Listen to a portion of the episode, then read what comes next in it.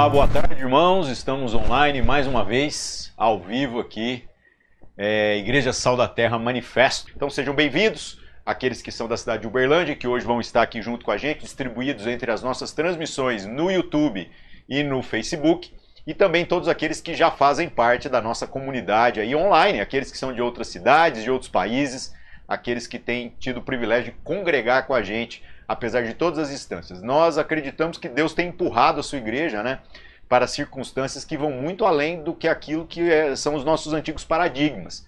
Que a gente seja grato ao que nós podemos aí viver, podemos experimentar e que a gente se adapte. A Igreja de Cristo sobreviveu a todas as grandes dificuldades que ela enfrentou aí nos seus dois mil anos de história e nós acreditamos que é, este caráter orgânico da igreja é o que torna possível que nós passemos por mais essa dificuldade juntos, cuidando uns dos outros, orando uns pelos outros, sendo um instrumento de manifestação da graça de Deus na vida uns dos outros. Então estamos juntos, apesar da distância que a gente tem aí é, uns dos outros nesse momento, tá, meus irmãos?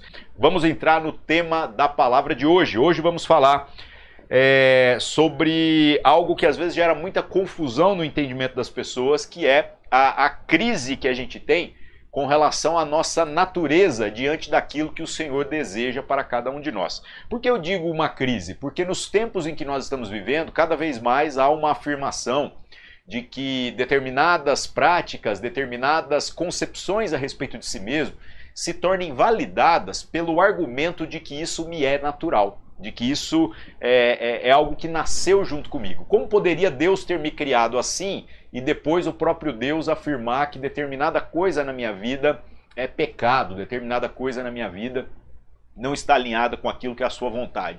Então as pessoas, por não se dedicarem a conhecer a vontade de Deus em toda a sua expressão nas Escrituras, acabam tropeçando, sendo levadas por esse tipo de sofisma, né? esse tipo de pensamento equivocado que faz com que elas então se tornem cada vez mais escravas de si mesmos, escravos da sua própria natureza. Algo que nós temos compartilhado até com uma certa ênfase nos últimos meses é sobre como nós não fomos criados da mesma maneira que o restante da criação, que todos os outros é, animais, entre aspas, né? Nós não fomos feitos para sermos bichos, na perspectiva de que nós, em toda a criação, somos os únicos capazes de não nos submetermos àquilo que é a nossa vontade natural. Então o Senhor Deus tem como um plano para a vida daqueles que são chamados a serem filhos de Deus verdadeiramente. Acredite, nem todos são filhos de Deus. Né? Isso é algo que foi concedido àqueles que creem em Cristo Jesus, aqueles que recebem o Filho como seu Senhor e Salvador. Mas aqueles que foram chamados para serem filhos, esses têm a possibilidade agora de se libertarem daquele que é o, maior inimigo de todos nós, nós mesmos, a nossa própria natureza, a nossa própria vontade. E se a nossa natureza nos aprisiona, ela é uma natureza, é, ela é um inimigo difícil de ser combatido, porque ela não dá folga. Você não consegue se abster da sua natureza. Você não consegue um momento onde você fica de boa e esse inimigo seu, então, é, é, está repousando. Né? Até quando você está dormindo, a sua natureza está trabalhando. Mas nós não fomos chamados para vivermos debaixo da escravidão do natural. Nós fomos chamados para vivermos pelo entendimento transformado que o Espírito gera em nós, através de tudo aquilo que a palavra já trouxe a nós, nós somos chamados para viver no sobrenatural. Ou seja, existe uma natureza e nós somos chamados para que a gente viva acima dessa natureza, através de uma consciência sobrenatural. Tem gente que acredita que o sobrenatural são apenas as experiências de natureza transcendentais, transcendentais e que não podem ser explicadas. Tem gente que quer ficar vendo anjo e lâmpada, tem gente que quer ficar sentindo arrepios e tudo mais. Nós não estamos dizendo que o Senhor Deus não traga para o seu povo, e nós temos um registro muito extenso disso na, na, na própria palavra, é, visões, que o Senhor não dê experiências de natureza sobrenatural. A gente já falou para a galera é, muitas vezes, né? Acho que os nossos acampamentos a gente sempre tirava algum momento ali onde contávamos histórias, coisas que nós vivemos com o poder de Deus nessa perspectiva do sobrenatural e que muita gente às vezes fala assim: nossa, mas essas coisas não acontecem mais. Irmãos, acontecem. É claro que acontecem. Só que considerando esta particularidade do que as pessoas compreendem por sobrenatural e, e, tendo nós uma experiência até de muitos anos vivendo todas essas coisas, o que nós acabamos percebendo é que a simplicidade da palavra de Deus, ela tem um poder muito superior a estas experiências sensoriais porque pela compreensão da palavra nós conseguimos sair do natural e viver no sobrenatural, independente até mesmo das experiências sensoriais. Então você pode estar vivendo uma crise na sua vida onde você diz assim: ah, eu não consigo sentir a presença de Deus. E isso é um sofisma, porque você está dizendo que aquilo que você sente, ou seja, aquilo que lhe é natural, é, de certo modo, você não consegue evitar, você sente isso o tempo todo. Mas as experiências que você teve de natureza sensoriais é, é, com Deus, que foram pontuais, sabe? Um culto onde você se emocionou, um acampamento onde o Espírito pode, pode ter vindo e ministrado de uma maneira especial na sua vida, que essas coisas se tornaram é, uma exceção e não uma regra para a sua vida. E aí o que, que acaba gerando um entendimento equivocado? A gente começa a achar que nós não somos filhos de Deus porque a gente gostaria de viver aquele extraordinário o tempo todo, sendo que a gente não consegue, no final das contas, nós estamos aprisionados a uma natureza ordinária. Ordinária não no sentido de não valer nada, né? mas no sentido de ser comum. Uma natureza que nos subjuga, se a gente permitir, e faz com que a gente seja reduzida ao entendimento equivocado de que nós somos apenas mais um animal no meio de toda a criação. Então a gente, ao invés de olhar para a palavra, ao invés da gente olhar para tudo aquilo que o Senhor está dizendo a nosso respeito, nós começamos a olhar para nós mesmos. E aí a gente não vê coisas boas. Nós começamos a olhar demais uns para os outros. E a gente também não vê coisas boas, porque ver coisas ruins no outro ainda é mais fácil do que ver em si mesmo, né? E aí o que, que acontece? Nós começamos então a acreditar no equívoco de que nós então não somos filhos de Deus. Ou que a vontade de Deus, é, é, desprezando tudo aquilo que o próprio Deus falou através de Cristo Jesus, que a vontade de Deus, no final das contas, deve ter sido mal interpretada. Né? E que se Deus me fez do jeito que fez, então Deus me aceita do jeito que eu sou. Entenda uma coisa, nem Cristo acabou sendo aceito, entre aspas, né? É, Cristo não tem pecados, viu, meus irmãos? Cristo não tropeçou na sua caminhada. Mas o próprio Filho de Deus, ele cumpre a sua jornada sendo aceito plenamente numa glória extraordinária, morto. Entendeu? O Filho de Deus, o Filho unigênito de Deus, não foi poupado no sentido de que as angústias da sua natureza carnal, quando ele nasceu como homem, é, é, fossem é, aliviadas, fossem amenizadas, muito pelo contrário. O próprio Pai permitiu que essa sua natureza precisasse ser subjugada. E Cristo faz exatamente isso. Ele faz isso pela força da lei, Vamos falar um pouco sobre isso. É muito mais do que pela força da lei. Por isso, o caminho de Cristo é um caminho sobrenatural pois ele consegue vencer a sua própria natureza pelo entendimento que possui, pela força, pelo poder do seu Espírito, que é o Espírito Santo. E ele então estende essa possibilidade para todos nós. Ele carrega o pecado de todos nós sobre si para que a gente não seja mais escravo dos nossos pecados, que foram conhecidos através de uma relação com a lei de Deus, né, que manifesta o caráter, a vontade de Deus para nós. Então agora, meus irmãos, nós podemos viver este sobrenatural na nossa própria jornada. Nós podemos exceder aquilo que é a nossa natureza. Mas será que estamos conscientes o tempo todo de que então nós não dependemos dessas coisas que nós sentimos, nós não dependemos dos trimiliques que você tem aí, dos chiliques, dos arrepios, é, do sentir-se bem, para que você saiba que Deus, de certo modo, é, está aprovando está abençoando a sua vida, você consegue viver plenamente pela consciência de que aquilo que o Senhor falou a seu respeito é mais verdadeiro do que qualquer sentimento, qualquer circunstância, qualquer coisa que venha é, a acometer a sua jornada. Esse é o desafio para todos nós e à luz da palavra de Deus nós queremos buscar aí é, é entendimento mesmo. Nós queremos esclarecer isso na nossa compreensão para que possamos ser verdadeiramente livres. Então, meus irmãos, esse discurso falacioso que a gente tem visto nos dias de hoje, de que ah, o Senhor me fez assim, é, é, a gente utilizar isso como uma desculpa para que a gente se conforme com a nossa natureza, isso nos rebaixa, isso diminui aquilo que verdadeiramente somos é, ao, ao ponto da gente se considerar apenas como mais uma parte da criação. Nós nos rebaixamos a animais, nos rebaixamos a pessoas que são escravos dos seus instintos. E entenda, os instintos para o animal é, é, são coisas que ele não vai conseguir lutar contra. Né? Então, por exemplo, quer ver uma coisa doida? Eu, eu tenho uma cachorrinha e tenho uma gata aqui em casa. Né? A cachorrinha se chama cloroquina, né? É, é hidroxicloroquina, se você não tem intimidade com ela, mas pra gente que tem é cloroquina. E a cloroquina é um vira-lata caramelo pequenininho e atentado. Cachorro vira-lata, ele não possui o, o, o senso, né, já na sua concepção até genética, de matilha. Ele é o cachorro que é sobrevivente da rua, aprendeu a viver sozinho e essa raça foi aprimorada com a dificuldade que eles enfrentam na rua.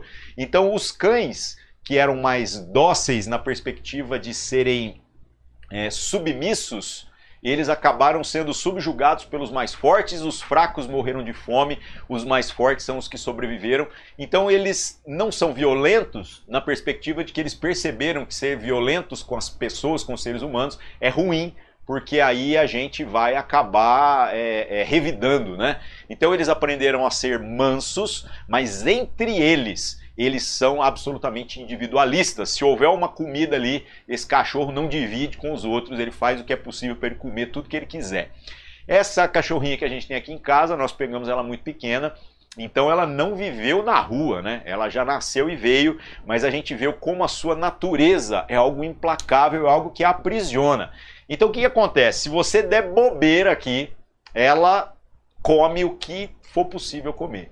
E ela tem tanta consciência de que ela está fazendo algo errado pelas broncas que ela já tomou, né? Que quando ela faz alguma coisa errada, ela já se intoca depois, sabendo que o castigo vem, né? No começo, a gente colocava as vasilhas de ração da gata e da cachorrinha perto uma da outra. A gata não come a comida da cachorra, mas a cachorrinha comia dela e depois comia da gata também. E aí a gente queria é, ensinar para a cachorrinha que ela não devia comer. E o único jeito que a gente consegue é, fazer para ensinar acabou ficando caro demais. A gente teria que usar de violência física para que ela compreendesse, porque ela não é um cachorro, um cachorro de raça, simplesmente por afirmação, por repetição, ele se submete àquilo que é a liderança né, de alguém que assume a frente da matilha. O cachorro vira-lata não tem essa índole. Então, no final das contas, para você educar esse cachorro, você tem que usar da violência.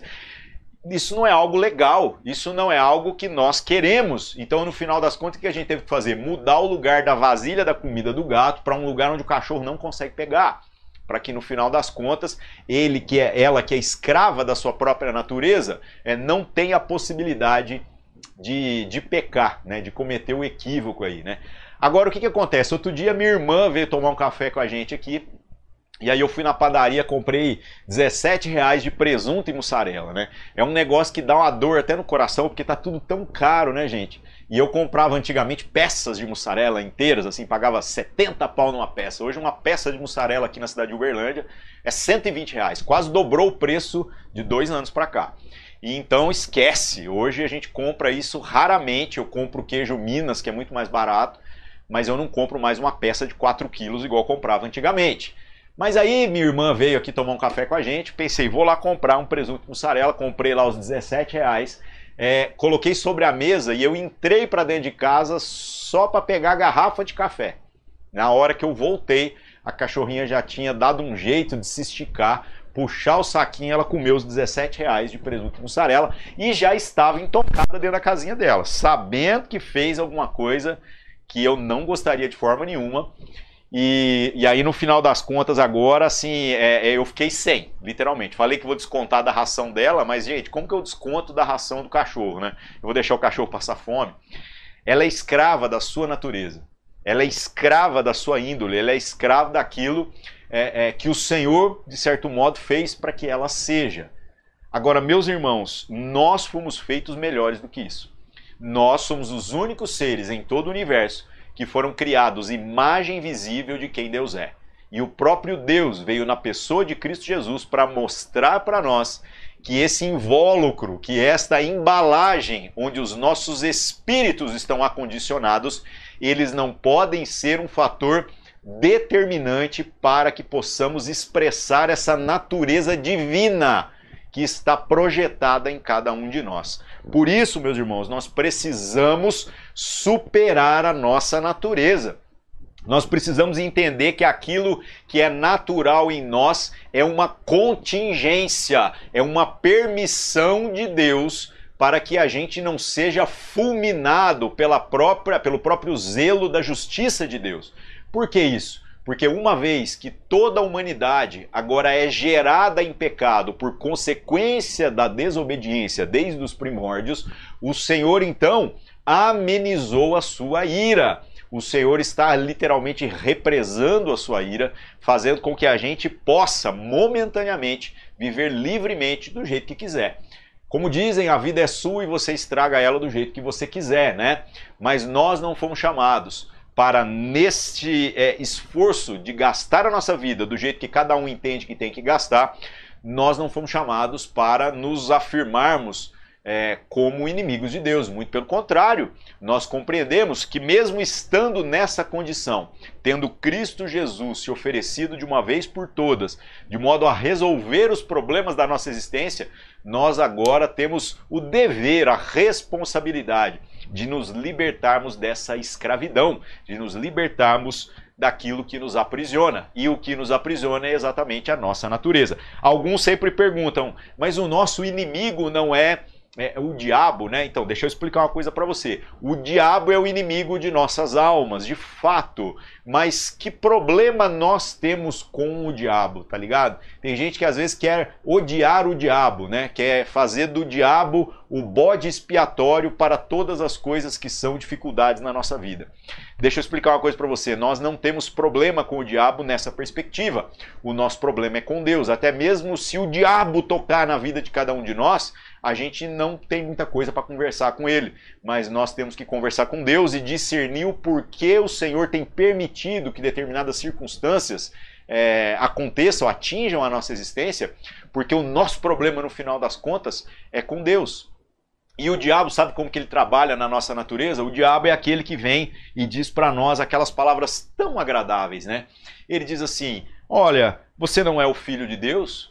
Então transforma essas pedras em pães e mate a sua fome. Da mesma maneira, então, que o diabo teve a cara de pau de tentar Jesus quando estava ali no seu momento de jejum, é, tentar Jesus, dizendo que Jesus tinha o direito de fazer isso, é a mesma coisa que o diabo acaba fazendo na nossa natureza. Ele vai dizer assim: não, mas isso é natural.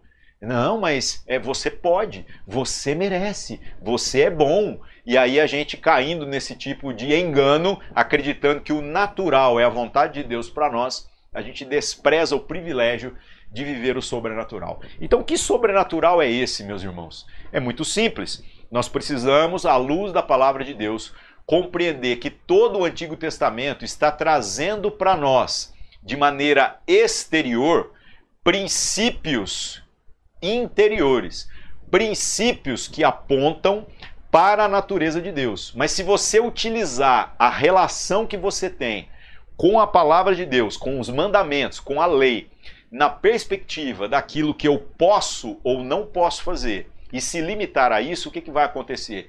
O que vai acontecer é que você continuará sendo alguém que vai viver na escravidão da sua própria natureza. Deus não está, no final das contas, com essa paranoia, essa preocupação que nós estamos a respeito do que pode ou não pode fazer. Tanto que nós vemos o próprio Senhor Jesus na sua jornada, o tempo todo tentando ensinar aos seus discípulos que ele consegue não fazer exatamente o que a lei está fazendo e ainda assim não pecar. A lei, por exemplo, a gente vê ela dizendo que era lícito, era lícito que é, uma pessoa temente a Deus odiasse o seu inimigo, desde que ele amasse o seu próximo. Como o mandamento, meus irmãos, já denuncia uma série de coisas para nós aí é, é, que parecem um problema, mas depois a gente vai encontrando jeitos de administrar isso de uma forma mais confortável. Que olha só que beleza, eu tenho que amar então o meu próximo e eu devo aborrecer de fato aqueles que são os meus inimigos, certo? Agora, uma vez que um dos meus próximos começa a me incomodar demais, é só eu colocar ele na lista dos meus inimigos e aí então eu fico desobrigado de amar essa pessoa. Esse é o entendimento de alguém que está aprisionado a esta compreensão natural de pode e não pode. Agora, o Senhor Jesus, diante dessa circunstância, eleva o padrão a algo extraordinário. E ele diz assim: Ouvistes o que foi dito aos antigos. E aí depois ele diz: Eu, porém, vos digo. E ele começa a falar sobre muitos assuntos. Com relação ao amar o seu próximo e aborrecer o seu inimigo, Jesus diz assim: Eu, porém, vos digo: amai os vossos inimigos, orai por aqueles que vos perseguem, abençoai aqueles que vos amaldiçoam. Olha a diferença de padrão, mas peraí, Jesus, o Senhor está contradizendo a lei de forma nenhuma. Jesus está pegando aquilo que é um princípio estabelecido a respeito da natureza do próprio Deus, certo? E ele pega e fala assim: para que vocês vivam agora por uma consciência que não é a consciência de apenas alguém que está seguindo regras, mas de alguém que é, é, está com o seu coração nos lugares elevados, como o nosso Senhor é elevado. O que, que você vai fazer? Você vai exceder o cumprimento da lei, você vai ficar acima disso tudo. Então ele diz: amem os vossos inimigos. E, gente, essa é a própria natureza de Deus na sua expressão mais plena. O Senhor Deus aborrece os seus inimigos? Aborrece. Aqueles que insistirem, apesar de toda a longanimidade de Deus, de toda a paciência que o Senhor tem tido conosco, aqueles que insistirem em viverem escravos da sua própria natureza, negando a natureza de Deus que nos, for, nos foi oferecida, esses estão afirmando serem inimigos de Deus. E no final, o Senhor não poupará os seus inimigos. O inferno, aquele lugar ruim que foi criado para o diabo e seus anjos, vai ser também a herança daqueles que fazem cor com o próprio diabo. Comungam do poder de Deus, mas não comungam da vontade de Deus. Olha que coisa ruim, meus irmãos. Agora, nós fomos chamados não para viver nessa nota 6 da lei de Deus, que faz com que a gente, então, é, entendendo o mínimo né, a respeito do que seria é, é, o pecado, a gente então tente passar com essa nota mínima, achando que fazendo isso já está bom demais. Não, o Senhor traz para nós, o Senhor Jesus traz para nós é, um elevar de padrão. Ele diz assim: para a gente ser verdadeiramente filho do Altíssimo, nós precisamos ser longânimos como Ele é. Então, todos nós, quando vivemos no pecado, e todos nós pecamos, meus irmãos. Eu peco, você peca, nós sabemos disso. A diferença é que onde está o nosso coração, o nosso empenho, o nosso esforço. O pecado tem sido um acidente na nossa vida, ou o pecado tem sido algo com o qual nós já nos conformamos, na perspectiva de que a gente já acha que isso é assim mesmo, né? Então, se nós estamos agora com o coração no, no, no esforço de vivermos essa vontade de Deus, então nós temos o pecado como um acidente e não como algo com o qual nós estamos conformados, né? Mas ainda assim, acidentes acontecem e ainda assim nós pecamos. E pecar é se afirmar ser inimigo da vontade de Deus que está revelada na lei de Deus, na palavra de Deus. Então, todos nós, de certo modo, em alguma circunstância, nos colocamos como inimigos de Deus, aqueles que aborrecem a Deus, aqueles que estão se aproveitando da bondade, da longanimidade de Deus para fazer exatamente aquilo que o Senhor abomina. Então tá vendo como o Senhor é, ele aborrece os seus inimigos, mas ao mesmo tempo, se ele está salvando a cada um de nós, aqueles que creem no seu filho Jesus, creem na suficiência do sacrifício dele na cruz em nosso favor, se ele tem relevado os nossos pecados por conta daquilo que Jesus fez por nós, então o próprio Senhor, na sua natureza plena, tem sido aquele que tem amado nós, que sempre fomos, na nossa natureza, inimigos também do próprio Senhor. Então tá vendo? O Senhor ama os seus inimigos, porque nós somos os seus, nós somos também os, os inimigos de Deus. Mas fomos chamados pelo Senhor para sermos libertos dessa natureza e que cada vez mais no processo de santificação a gente agora tem que sair dessa prisão do pode, não pode, que a nossa natureza nos impõe. A nossa natureza está sempre advogando, tentando entender como que eu faço para contornar a realidade e no final fazer o que eu quero, tentando não ofender muito a Deus. Enquanto que a verdadeira consciência do nosso chamado para o sobrenatural vai nos elevar a um padrão diferente, um padrão onde a gente vai começar agora a ter a mente de Cristo, pensar a respeito do que glorifica verdadeiramente o Pai. E aí, então, inclinando a nossa vida nesse sentido, nos libertamos de nós mesmos. O pecado vai se tornando um acidente cada vez mais eventual ou cada vez menos frequente, né? É, e nós não somos mais escravos de absolutamente nada. É exatamente isso que a palavra de Deus traz para nós.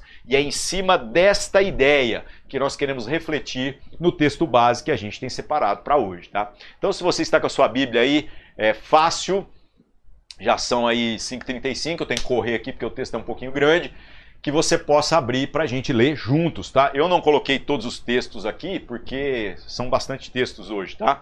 Nós iremos ler Romanos capítulo 7, do verso 5 ao 25, beleza? Vou deixar o texto escrito aqui, se você tiver com a sua Bíblia aí, abra para acompanhar junto com a gente, tá? Romanos capítulo 7, versos 5 ao 25. Diz assim: Porque quando estávamos na carne, as paixões dos pecados que são pela lei obravam em nossos membros para darem fruto para a morte. Mas agora estamos livres da lei, porque morremos para aquilo em que estávamos retidos, para que sirvamos em novidade de espírito e não na velhice da letra. Então, olha que legal que o apóstolo Paulo aqui está escrevendo para a igreja é, lá em Roma, né? Olha que coisa genial. Ele fala que quando a gente estava ali ainda vivendo na nossa carne, escravos dessa nossa natureza, sem essa consciência da vontade de Deus para nós, o que, que acabava acontecendo, né? É, é, essas paixões dos pecados, que são reveladas pela lei. A lei de Deus mostra o pecado para nós. A lei de Deus, se você olhar apenas através da perspectiva do pode e não pode, você fica achando que o fazer tem algum poder é, é, no que se refere à, nossa relação com Deus. Mas, na verdade, a lei de Deus vem para revelar muito mais uma natureza do que propriamente apenas uma conduta.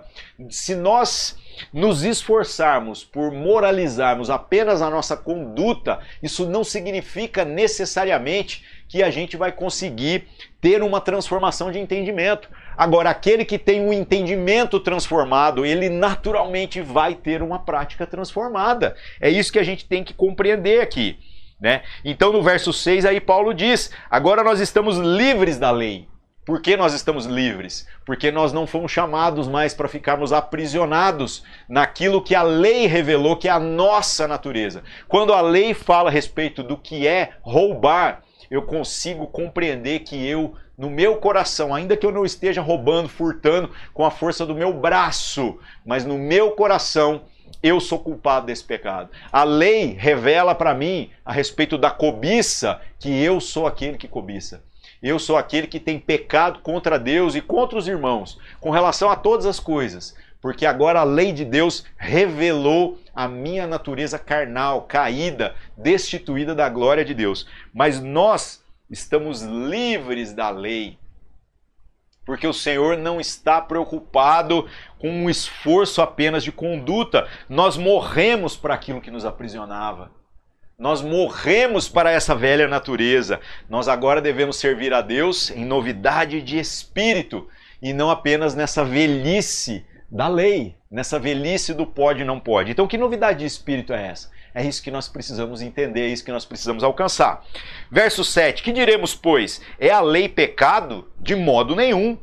Mas eu não conheci o pecado, senão pela lei. Porque eu não conheceria a concupiscência, né, o desejo ardente, é, é, se a lei não me dissesse, não cobiçarás. Então a lei de Deus, meus irmãos, ela veio para revelar para nós a nossa natureza ruim. A lei de Deus ela mostra para nós o quanto nós somos inadequados. Só que o Senhor nunca teve interesse de que através dessa revelação da nossa inadequação a gente se tornasse apto. porque infelizmente, enquanto estamos ainda nesta forma física, nós somos prisioneiros da nossa própria natureza. Mas, através do sacrifício de Cristo Jesus, através daquilo que ele já fez nas regiões celestiais, nós podemos agora viver nessa novidade de espírito. Ou seja, nós já somos livres, mortos para o pecado.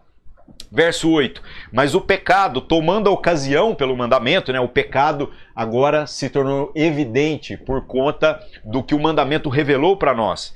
É, obrou em mim todo o desejo, toda a concupiscência, porquanto sem lei estava morto o pecado. Ou seja, o pecado não era algo evidente na minha vida, enquanto a lei de Deus não veio para revelá-lo, para mostrar para mim que o meu jeito de ser natural está muito distante daquilo que é a vontade de Deus, né? Verso 10, verso 9. E eu em algum tempo vivia sem lei, mas vindo o mandamento, reviveu o pecado e eu morri. E o mandamento que era para a vida, achei eu que me era para a morte. Muita gente, quando chega nesse ponto aqui, começa a filosofar. Fala assim: não, então é muito simples. É só então eu não ter contato com o mandamento de Deus, e aí então eu não tenho essa consciência de pecado, e aí então eu tô, é, é, eu tô desculpado daquilo que é a minha natureza, né? Meus irmãos, você realmente acredita que o grande propósito de Deus para nós é que a gente crie animais, que nós sejamos criados como animais, nós sejamos condicionados como animais? Gente, o propósito de Deus sempre foi que nós fôssemos como seu filho Jesus que nós tivéssemos a mente de Cristo, essa consciência que excede o mandamento. O propósito de Deus sempre foi esse. Então, se a gente está achando que não ter o conhecimento da vontade de Deus nos tornaria de alguma maneira é, é, é, aptos ao reino de Deus, a gente não entendeu foi nada. Deixa eu falar uma coisa para você. Tem gente que fica perguntando assim: ah, eu, o meu cachorro, o meu gato vai para o céu. Vou falar uma coisa para você: não sei. Aquele negócio da gente a, a, a, abraçando o tigre e tal é panfleto dos testemunhos de Jeová, tá? Eu acho que tudo que é natural é sombra daquilo que é sobrenatural. Então, se as coisas já são, a natureza já é maravilhosa aqui, né? A natureza, plantas e animais, né? Eu tenho certeza que o que há de vir nessa cidade celestial, nessa, nesses novos céus e nova terra que a palavra de Deus promete para nós, é ainda mais extraordinário. Então eu não sei se o seu pet vai estar no céu. Essa é a verdade, eu não sei. Nós não temos como afirmar esse tipo de coisa. Agora deixa eu te falar uma coisa. Do mesmo jeito que pet aqui é, é escravo da sua natureza, porque é. Galera chamando cachorro, gato de filho, cuidado Cuidado, é muito diferente. Do mesmo jeito que os animais são escravos da sua natureza, eu não consigo compreender que o restante da criação, mesmo que esteja na eternidade, se ele é, não tiver essa consciência de ser filho de Deus, ele estará apto a sentar na mesa de Deus. Ele estará apto a se sentar no colo de Deus. Ele será aquele que será consolado de toda lágrima pela mão do próprio Deus. Então entenda, meu irmão, você quer ser parte da criação, você quer ser uma flor no jardim de Deus? Muito bonito isso. Muito lindo, mas ao mesmo tempo muito pobre, muito medíocre. A gente não está pensando a respeito daquilo que o Senhor nos ofereceu para que a gente ganhasse nós estamos pensando é naquilo que a gente poderia perder. Então o cara acha que viver uma jornada ordinária no céu, né, no sentido de não ser filho, mas ser um ornamento, ser um cão de guarda, é melhor do que ir para o inferno, né? Mas ele está desprezando que tudo no universo é infinitamente infernal se você comparar com o que nos foi oferecido, o privilégio de sermos filhos de Deus como Jesus é. Sentar na mesa do Pai. Então a lei, meu irmão, ela tem que ser ensinada, porque o Senhor deseja para as pessoas que elas possam então ter consciência do seu pecado e então agora através do evangelho do conhecimento do que Deus fez por nós, elas entenderem que elas foram libertas do seu pecado e que elas podem viver em novidade de vida. É por isso que nós pregamos o Evangelho. Nós não queremos deixar ninguém ignorante, porque o chamado de Deus é aqui, ó. Ah, estou saindo até da câmera aqui, né? Não é para passar com nota 6. É para a gente viver plenitude, todas as coisas que o Senhor tem revelado para nós, tá? É, verso 11, né? O pecado, tomando ocasião pelo mandamento, me enganou e por ele me matou. E assim a lei é santa e o mandamento é santo, justo e bom. Logo, tornou-se-me o bom em morte? É a pergunta do apóstolo Paulo. De modo nenhum, mas o pecado, para que se mostrasse pecado, operou em mim a morte pelo bem, a fim de que pelo mandamento o pecado se fizesse excessivamente maligno.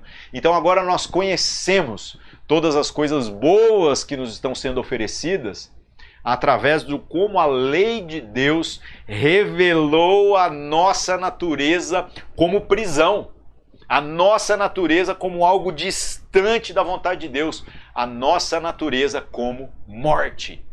Ai, Ari, mas eu sinto assim, você sente assim, eu sinto assim, todos nós sentimos. Vamos jogar limpo, meus irmãos, vamos sair dessa vivência idiota que a gente tem criado no meio evangélico de que estar bem com Deus é, é, estar se sentindo bem. Porque eu não me sinto bem quase hora nenhuma, mas eu sei que eu estou bem porque o Senhor está dizendo isso a meu respeito. Se a gente começar a ficar ser guiado apenas por, pelo aquilo que nós sentimos, nós não vamos viver comunhão plena, porque toda vez que a gente tiver um atrito uns com os outros, a gente vai sair de perto uns dos outros. Pelo amor de Deus. Imagina Jesus tendo que aguentar os seus doze discípulos. Jesus, sendo quem é e sabendo que sabe, ter que aguentar os palpites dos seus discípulos para Jesus fazer ministério. É duro, meus irmãos. A gente só faz isso se a gente tem a consciência adequada. Se a gente já está livre dessa nossa própria natureza. Bom, verso 14. Porque bem sabemos que a lei é espiritual, mas eu sou carnal, vendido sob pecado. Então a lei é espiritual. Mas nós não, nós somos carnais. Essa é a nossa realidade. Porque o que eu faço não aprovo. Pois o que quero, isso eu não faço. Mas o que eu aborreço, isso eu faço. Tá vendo como é que essa obsessão a respeito do fazer ou não fazer acaba gerando é paranoia na cabeça de muita gente? O próprio apóstolo Paulo, o cara que é muito melhor que eu e você em todos os aspectos, o cara que usufruiu de um relacionamento com o poder de Deus que talvez nenhum de nós vai experimentar da mesma forma. O cara que tinha uma sabedoria de Deus que nenhum de nós recebeu. O próprio apóstolo Paulo fala: aquilo que eu faço, eu mesmo não aprovo. Aquilo que eu quero, eu não faço. E aquilo que eu abomino, isso eu faço. O que, que ele está dizendo? Verso 16: Se faço o que não quero, eu consinto com a lei que é boa é, de maneira que agora já não sou eu que faço, mas o pecado que habita em mim. Olha que revelação que isso traz para nós. Então ele está dizendo: o pecado habitando em mim, ele me move de modo a fazer coisas que são contrárias até mesmo àquilo que eu quero. Porque no final das contas, como a lei revela o pecado e o pecado se manifesta como morte, é só uma questão de tempo para que qualquer pessoa, seja temente a Deus ou não, tenha consciência de que a sua maneira de viver está o levando para a morte. Não precisa nem de Deus para ter essa consciência da morte essa consciência do como a morte vem se apresentando de uma forma terrível. As pessoas entendem isso. Mas o Senhor está querendo algo mais. Não é apenas um esforço de conduta. Ele está querendo que a gente transceda esse entendimento. É... Verso 18, vamos repetir aqui. Porque eu sei que em mim, isso é na minha carne, não habita bem algum. E com efeito, o querer está em mim, mas não consigo realizar o bem. Porque não faço o bem que quero, mas o mal que eu não quero, esse eu faço. Ora, se eu faço o que não quero, já não sou eu que faço, mas o pecado que habita em mim. Acho então esta lei em mim, que quando quero fazer o bem, o mal está comigo. Porque, segundo o homem interior, tenho prazer na lei de Deus, mas vejo nos meus membros outra lei, que batalha contra a lei do meu entendimento e me prende debaixo da lei do pecado que está nos meus membros. Então, olha o que Paulo está falando aqui. Ele vem trazer para nós essa perspectiva agora de que o bem que eu quero fazer, eu não consigo fazer. No verso 18 ainda, né? É, na minha carne não habita bem algum. Ou seja, naquilo que me é natural, não, não existe, não habita bem algum. Ora, se não habita bem algum, então será que nós entendemos que quando a gente acerta, o mérito é totalmente de Deus? A glória é totalmente de Deus e não nossa? Quando a gente está aprisionado na nossa natureza e ainda se torna um religioso, sabe o que, que acontece? A gente começa a se esforçar por moralizar a nossa conduta naquilo que ofende, e geralmente o que ofende o outro, né? Porque aquilo que não ofende os outros, aquilo que ninguém está apontando o dedo, aquilo que não é um problema moral perante a nossa sociedade, a gente vai relevando. São os pecadinhos de estimação que a gente vai jogando para debaixo do tapete. Aí o que, que acontece quando a gente tem esse tipo de conduta? Quando a gente faz aquilo que é certo, aquilo que é bom, nós começamos a acreditar que nós somos bons. Nós começamos a acreditar que há virtudes em nós mesmos. Nós começamos a acreditar que nós somos boas pessoas. E dali um pulo, a gente está se comparando com os outros. A gente começa a olhar para o outro e dizer assim: ah, se o fulano entendesse o que eu entendo, se o fulano pensasse como eu penso, se o fulano fosse como eu sou, aí o que, que aconteceria? Né? Ele não teria os problemas que ele tem a gente começa a pensar a respeito de si mesmo além do que convém. Porque a gente começa a acreditar que se tornou natural viver esta jornada de virtude na nossa, na nossa caminhada. Meus irmãos, nós não conseguimos realizar o bem. E se alguma coisa boa acontece através da nossa vida, isso é uma intervenção do próprio Espírito de Deus em nosso favor. Que a gente possa reconhecer a nossa miséria, reconhecer a nossa natureza caída e reconhecer que nós estamos aqui clamando para que o Espírito de Deus trabalhe no nosso entendimento o que for necessário para que nós possamos ser libertos de nós mesmos. Este é o caminho da piedade. É toda vez que você olhar para o outro, você reconhecer que você é tão ruim quanto ele. Se passar peneira na sua vida, não vai, é, não vai passar tudo, vai ficar um tanto de pedra evidente ali, assim como fica na vida dele. É que às vezes as pedras do outro são mais evidentes e a gente é muito rápido para apontar para os outros. Agora, se Cristo, tendo vindo na mesma forma, no mesmo invólucro que nós, mostrou que é possível e ele nos chama agora para essa nova vida. Então eu não devo me conformar com as pedras que aparecem na minha peneira e mais do que isso, eu tenho o dever de ser um instrumento de Deus para auxiliar o meu irmão. É através de uma pedra raspando na outra que a gente vai é, afinando apurando aquilo que nós somos, de modo que a nossa natureza seja subjugada a essa nova natureza que nos foi dada em Cristo Jesus. É bem espiritual isso aqui, né, meus irmãos? Quase filosófico. Vamos terminar o texto. Verso 24: Miserável homem que sou, quem me livrará do corpo dessa morte? Nesse momento de pandemia, sabe? Hoje tive algumas notícias de falecimentos de pessoas próximas, gente de Covid, gente de morte natural mesmo, de já da idade.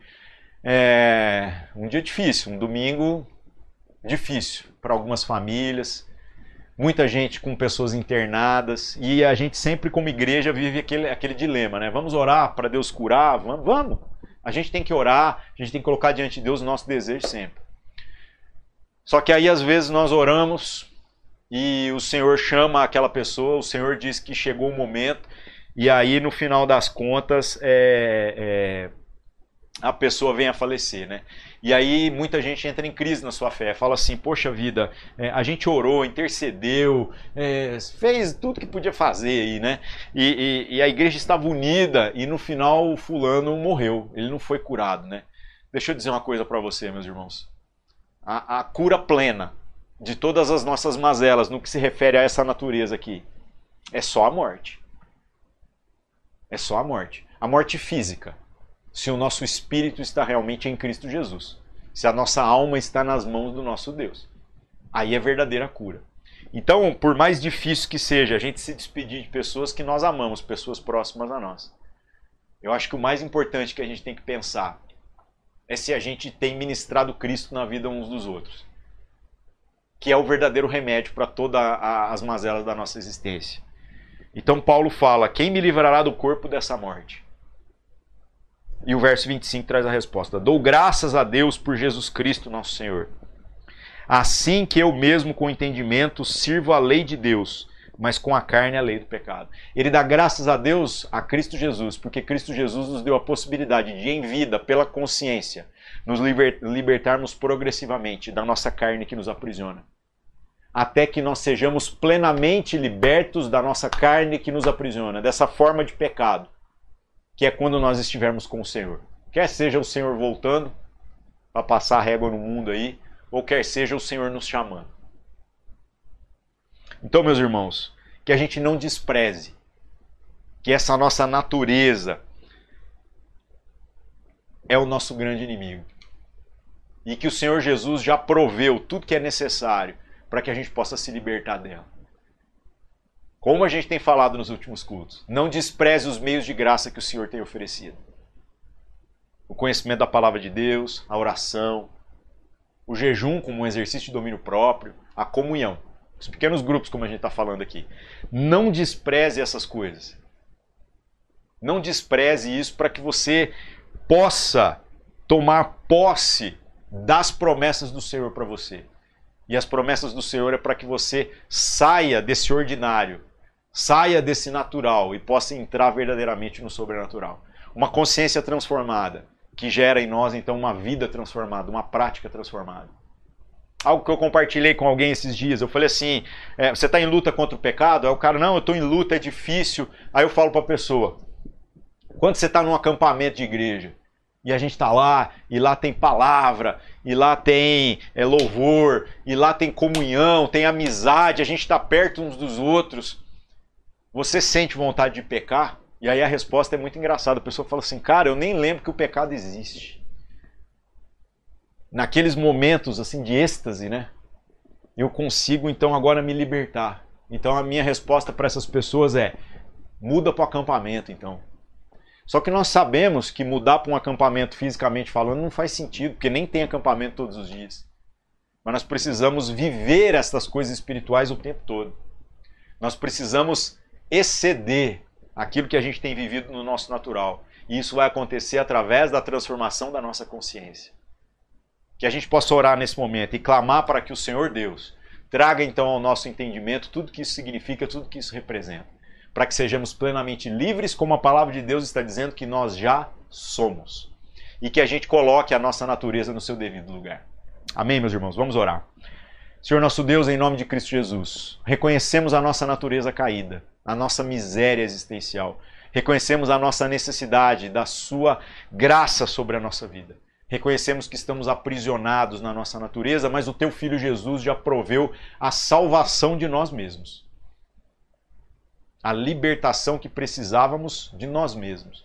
Senhor, que a gente possa viver de maneira a honrar o sacrifício do Teu Filho Jesus. E que o Senhor tire de nós toda apatia, com relação a buscar conhecer progressivamente a tua palavra, a tua vontade, para que possamos viver essa plenitude na nossa caminhada. Em nome de Cristo Jesus, nós oramos e agradecemos por tudo que o Senhor tem feito por nós. Oramos também, Senhor, por todos aqueles que têm algum parente, algum familiar, algum conhecido que está internado em algum hospital, seja em que lugar for. Senhor, que o Senhor possa ministrar graça sobre a vida dessas pessoas. Primeiramente, eu oro pelo que é mais importante, que o Senhor ministre da tua graça, que o Senhor esteja perdoando pecados, que o Senhor esteja ministrando salvação na vida de cada uma dessas pessoas, porque a vida eterna é mais importante do que essa vida. Mas nós, como igreja do Senhor, também oramos pela recuperação física. Nós não queremos, Senhor Deus, ter que perder pessoas próximas a nós, não, não queremos que ninguém sofra é, aquilo que é desnecessário. Senhor, tem misericórdia. Tem misericórdia das pessoas que sofrem nesse momento, Pai. Assim nós oramos e agradecemos, confiantes de que a Sua vontade para nós é boa, perfeita e agradável. Em nome de Jesus, amém. É isso aí, meus irmãos. Uma boa semana para vocês. Cuidem-se na medida do possível. Deus abençoe e nos vemos de novo aqui nos pequenos grupos e no nosso culto na semana que vem. Valeu!